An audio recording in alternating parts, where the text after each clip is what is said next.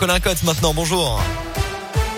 Bonjour Alexis, bonjour à tous. À la une aujourd'hui, le pire est derrière nous. On a maintenant dépassé le pic des contaminations au Covid en France, a déclaré Olivier Véran hier soir. Le ministre de la Santé s'exprimait sur la cinquième vague de l'épidémie et il a précisé que le nombre de personnes à l'hôpital allait bientôt arriver à son maximum également. Le passe vaccinal qui vient d'entrer en vigueur pourrait quant à lui être levé avant l'été si aucun variant ne vient troubler la courbe.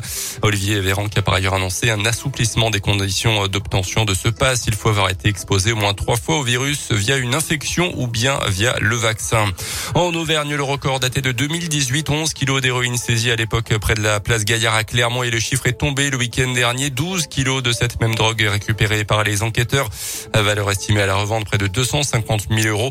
Samedi, les policiers ont ciblé un convoi organisé par les trafiquants de l'agglomération clermontoise vers la Belgique destiné à récupérer de la marchandise.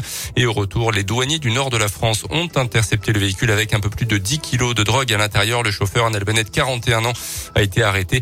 Il avait écopé en 2018 de 4 ans de prison ferme et une interdiction définitive de territoire français. Et à Choria, quelques heures plus tard, deux autres kilos de drogue ont été récupérés. Trois autres personnes interpellées également. Ils seront tous jugés en comparution immédiate dès demain. La carte scolaire 2022 rejetée par les syndicats de profs dans le Puy-de-Dôme. L'inspection prévoit 23 ouvertures et 34 fermetures de classes dans le département à la rentrée de septembre prochain. La CGT appelle à un rassemblement samedi à Ambert. En rugby, nouveau report pour la SM touché encore une fois par le Covid. 9 cas positifs chez les jeunes à la rencontre face à Bordeaux reporté.